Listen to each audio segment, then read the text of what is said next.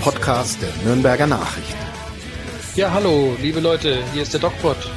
Wir grüßen euch aus dem Internet und aus dem Podcast für die lustigen Geschichten sind heute zuständig der Pablo und der Falk.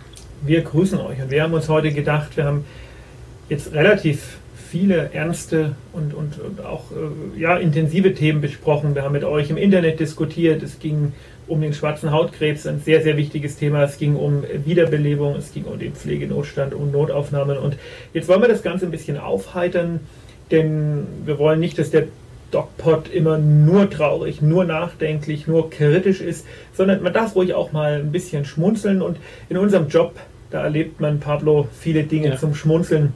Mhm. Und deswegen. Also wenn, wenn, es den Humor nicht gäbe, dann wäre es schwierig. Ja. Genau, ich sage mal besser Humor als Tumor. und, und der, der, ist flach. Ja, ähm, wir haben okay. euch die Top 10 unserer lustigsten oder amüsantesten Patientengeschichten mitgebracht. Nummer 10. Die Nummer 10. Also ich erzähle euch von einer Geschichte, die mir nicht passiert ist, aber einem Kollegen. Und zwar ähm, in dem psychiatrischen Umfeld, stationäre Behandlung, eine junge blonde Patientin, mh, attraktiv, sucht den Arzt auf. Ähm, es ist ein nettes Gespräch, es entwickelt sich weiter, die üblichen Dinge werden besprochen. In dem zweiten Gespräch, die Patientin ist stationär, es gibt also in der Woche ein, zwei Gespräche. In der Psychiatrie. Ähm, in der Psychiatrie, in der Psychiatrie genau.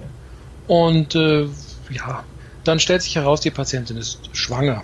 Gut, das löst natürlich in dem behandelnden Arzt eine gewisse Sorge aus, weil er natürlich denkt, ähm, okay, da muss ich jetzt mit meinen Medikamenten aufpassen. Ähm, dann erzählt die Patientin beim nächsten Termin, äh, sie hätte eine sehr komische Geschichte erlebt. Sie sei äh, im Ausgang gewesen und wäre an der Bushaltestelle schwanger geworden. Hm. Und ich, äh, ja, gut, der es wird diskutiert im Kollegenkreis, also ich erfahre dann von der Geschichte zu dem Zeitpunkt, es kommt, kommt mir sehr merkwürdig vor. Beim dritten Termin erzählt die Patientin dem Arzt, dass sie ihn heiraten möchte, ihn liebt und dass der, der, der Arzt äh, der Vater sei. Ja, ich habe mir am Anfang schon gedacht, hoffentlich denkt der Arzt nicht, hoffentlich ist es von mir, nicht von ja, mir. So, ja, naja, gut, und dann wurde so ein bisschen diskutiert, in der Psychiatrie lösen sich ja so Grenzen schneller auf als woanders, ähm, ob da nicht was durchlässig war, wurde, was nicht durchlässig werden sollte. Und äh, das wurde aber hochgradig bestritten. Wir einigten uns dann darauf, dass die Patientin eine Pseudologie hatte, also eine Lügengeschichte aufgetischt hat, um sich selbst etwas wichtiger zu nehmen. Als sie dann aber wirklich schwanger war, ähm, gut, dann war es dann drei, vier Wochen später, ähm, wurde das dann bestimmt und äh, also, bestätigt. Ein halbes Jahr später kam sie und war richtig schwanger, also hochschwanger und wollte das Kind zur Adoption freigeben. Der Arzt sollte es adoptieren. Ja, war der Arzt der Vater? Das war immer noch unklar, hm, Grüne bis, da, bis dann irgendwann äh, tatsächlich durch eine durch ja, durch ein intensives ähm, Gespräch dann doch rauskam, dass die Patientin von einem anderen Mann schwanger war und sich aber in den Arzt verliebt hatte und in diesem Liebeswahn davon überzeugt war, dass der Arzt in sie verliebt war. Aber da lief nichts. Da lief gar nichts. Oh aber die interessante Wendung war dann, dass der, die Patientin zutiefst davon überzeugt war, dass der Arzt in sie verliebt war. Und das hat alles in Gang gebracht. Das ist echt ein Problem, ne? gerade in der Psychiatrie, wenn das äh, Arzt-Patienten-Verhältnis zu tief oder zu, zu intensiv ja. wird. Ähm, schwierig. Ja, es, ja, es ist natürlich gewollt, dass wir ein intensives und gutes Verhältnis haben zu unseren Patienten. Und dass sich Patienten auch in Ärzte verlieben, ist auch nicht ungewöhnlich und passiert auch häufig. Dann sollte man die Therapie beenden und mit dem und den Menschen dann eventuell ehelichen, wenn es denn sein soll. Aber ähm, die Liebe, da wo sie fällt, das ist ja auch ein Glück und auch Zufall. Aber im Grunde genommen ist in diesem Falle der springende Punkt gewesen, dass die Patientin wahnhaft war. Sie dachte, der Arzt wäre in sie verliebt. Ja. Und das war eine psychiatrische, eine psychiatrische Situation, ja. das war eine Diagnose. Und der Arzt hat sich mit, äh, mit äh, Vorwürfen konfrontiert gesehen, die sein, äh, seine Reputation durchaus hätten schädigen können. Ja, genau. Ja. Was, was hast du für eine lustige Geschichte? Nummer 9. Ich habe auch was Psychiatrisches für dich, wobei mhm. meine psychiatrischen Geschichten ja dann doch ein bisschen noch äh, auf einer anderen Ebene ablaufen als deine. Da geht es eher so um die ja, um die Notfälle. Zwar ja. war ich eines Nachts auf der Notarztwache und der Tag war nicht schön. Der Tag war, ja, wir hatten einen ganz schweren Fall gehabt. Eine junge Mutter, die reanimationspflichtig geworden ist. Das heißt, sie ist umgefallen plötzlich mitten in einem Eiscafé und wir haben dann versucht, sie wieder zu beleben. Kleines Kind und das hat sich herausgestellt, dass sie eine sogenannte Aortendissektion hat, mhm. eine Aufspaltung der Hauptschlagader, die dann dazu führt, dass Herz und ähm, Hirn nicht mehr durchblutet werden können. Mhm. Und da haben wir viel getan, ähm, leider alles umsonst und die Patientin ist weggestorben. Mhm. Und ja, dementsprechend, ja, trübsinnig saßen wir äh, Abend auf der Wache, haben wir unser Zeug gegessen und sind dann auch, man, man, man sitzt da ja immer so im Wachraum rum und guckt ein bisschen Fernsehen oder Fußball oder was auch immer. Und dann sind wir früh ins Bett gegangen, keiner hatte so richtig gute Laune.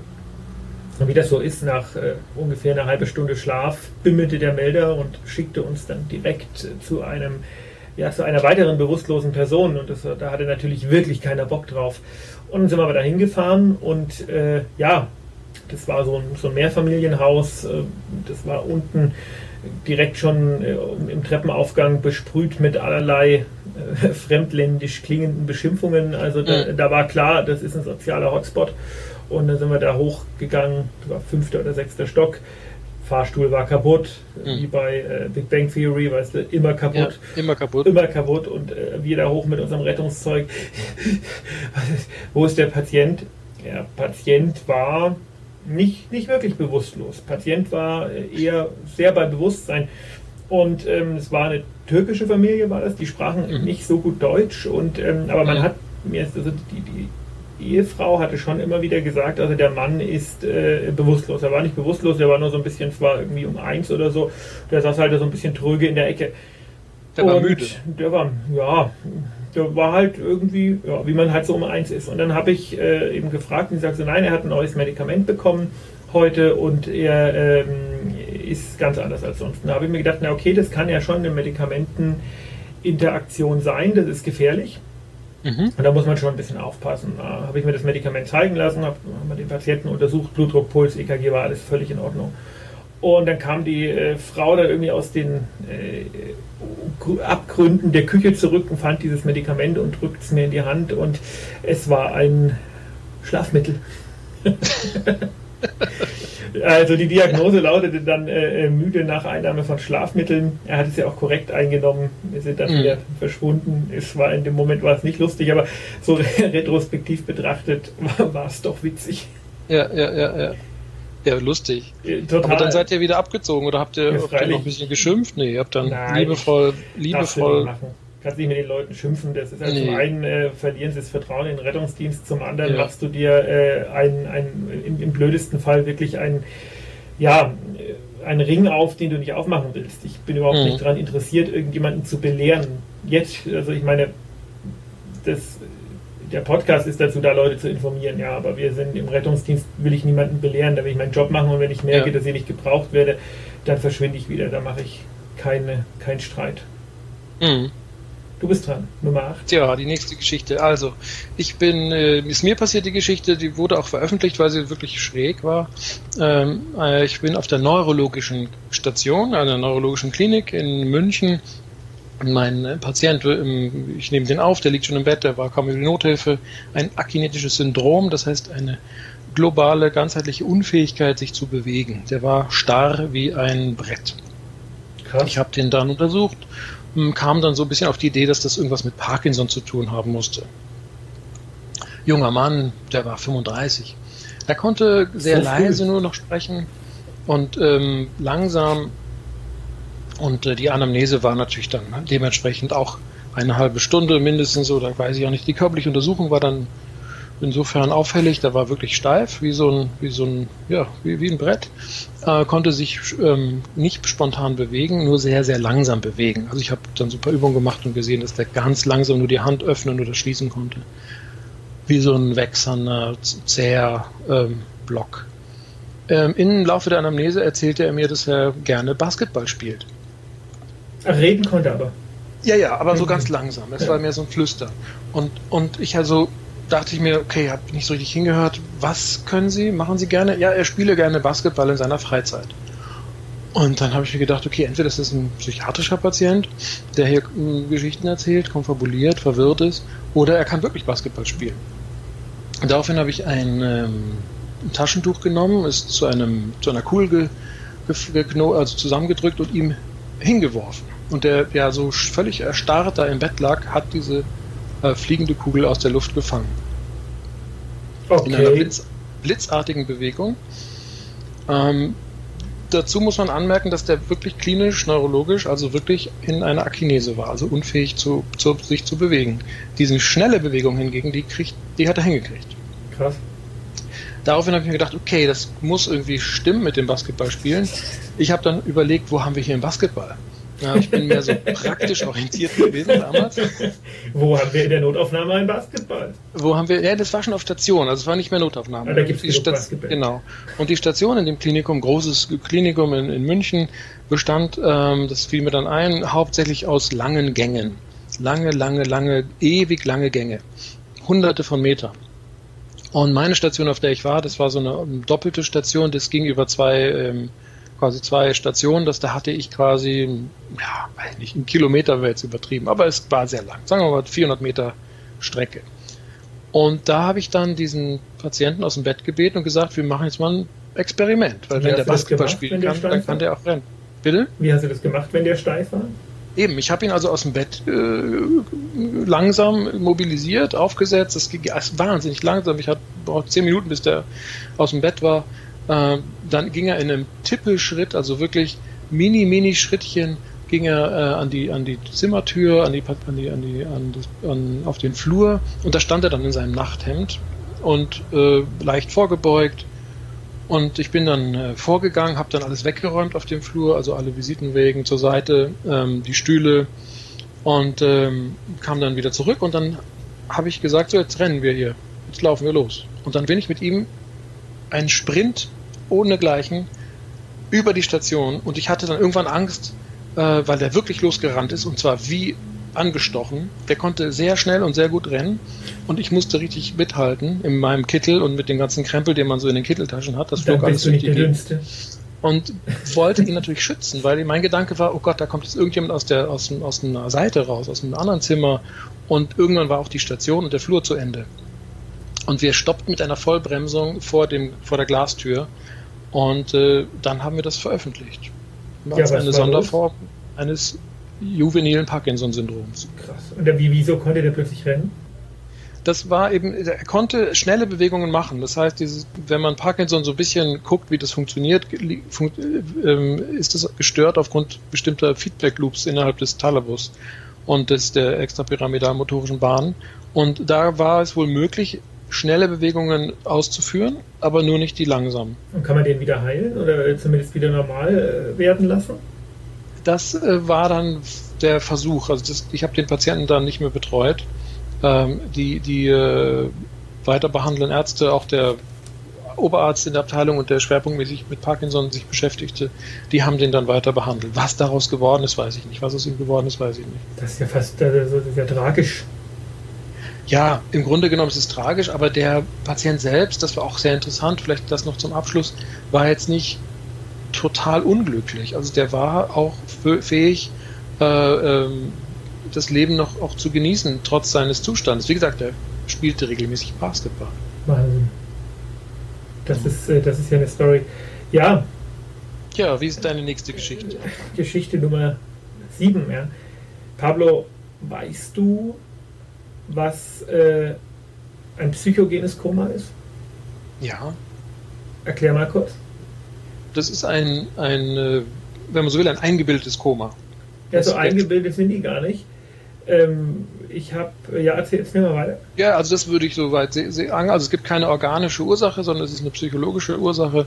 Eine, Im Rahmen einer Fug oder einer dissoziativen Störung ähm, kippen die Menschen in so eine innere Abspaltung, wenn man so will, das Bewusstsein knipst, schaltet sich aus, aber aufgrund einer, einer Stressreaktion vielleicht oder aufgrund einer äh, traumatischen Vorerfahrung. Pablo oder einer Konversionsstörung, Hysterie und so weiter. Pablo erzählt es immer so schön fachlich. Ich habe immer die, die praktischen Geschichten dabei.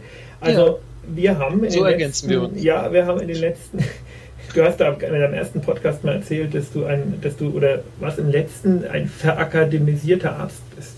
Ja, intellektueller. Intellektueller. Intellektueller. Wer, wer, wer, wer dich kennt, weiß, dass das nicht stimmt.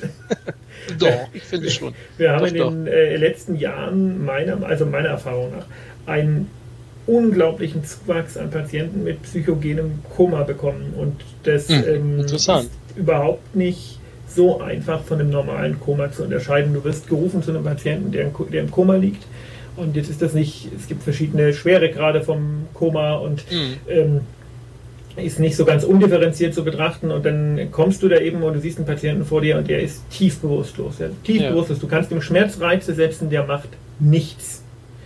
Und dann misst man so die Vitalparameter und schaut, und der hat eigentlich jetzt objektiv erstmal nichts. Blutdruck ist in Ordnung, Puls ist in Ordnung, Blutzucker ist in Ordnung, EKG ist in Ordnung, atmet gut, alles, alles, alles gut, nur dass er eben nicht bei Bewusstsein ist. Und dann kann immer noch, können immer noch ganz andere äh, Gründe ursächlich sein für so ein Koma. Der kann Hirnblutung haben, der kann Schlaganfall haben. Das heißt, Mhm. so richtig äh, sicher sein kannst du nicht. Und ich kannte das psychogene Koma am Anfang meiner äh, Laufbahn als Notarzt, kannte ich das gar nicht so, weil Mhm.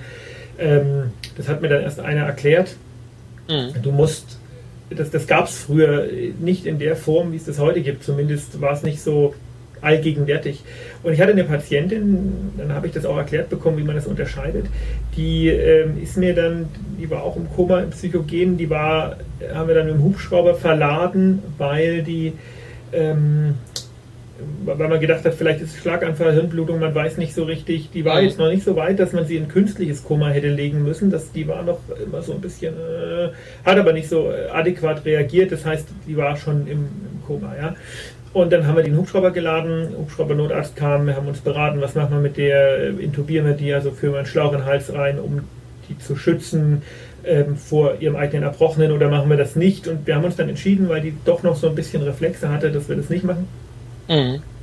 Und auf die Trage, voll verkabelt in den Hubschrauber rein und dann sprang die kurz bevor sie im Hubschrauber drin war, auf und lief davon, weil die hatte Platzangst. Und Ja. äh, die Platzangst war stärker als der Reiz, der das psychogene Koma ausgelöst hatte. Und ähm, darüber macht man sich heute noch lustig, dass der Stierkat äh, eine Patientin versucht hat wegzufliegen, die, die von der Trage gerannt ist. Äh, mit, mit Recht ist äh, eine lustige Geschichte. Ähm, Ja. Und ich habe gelernt, wie man das richtige Koma vom psychogenen Koma unterscheiden kann. Das ist, wenn du die Patienten so klinisch vor dir siehst, ist das, kannst du das, das unglaublich einfach die zu verwechseln. Weißt du, wie das geht, Pablo, als Psychiater? Ja, also ich, da gibt so, also eine Sache ist es, dass man die Hand nimmt und sie aufs Gesicht fallen Genau. lässt. Genau, der Handfalltest und den kannte Ja. ich nicht. Und dann lässt Ah, ja. man die aufs Gesicht fallen und wenn die, egal wie bewusstlos die sind, egal wie stark die auf Schmerzreize reagieren, Ja, äh, wenn du die Hand fallen lässt, fällt die nicht aufs Gesicht. genau. Und ähm, das ist eine, ein Test, der dich als Notarzt mittlerweile in dieser Zeit, wo es so viele von diesen Patienten gibt, echt rettet. Pablo, wieso ist das denn, äh, kann, kannst du mir sagen, wieso das so zugenommen hat? Oder äh, hat man das früher aber nicht so realisiert? Das, Naja, jede Krankheit hat, ist eine Mode auch Erscheinung, Modeerscheinung und äh, das ist schon eine gute Erklärung. Also die, die Krankheiten kommen und gehen.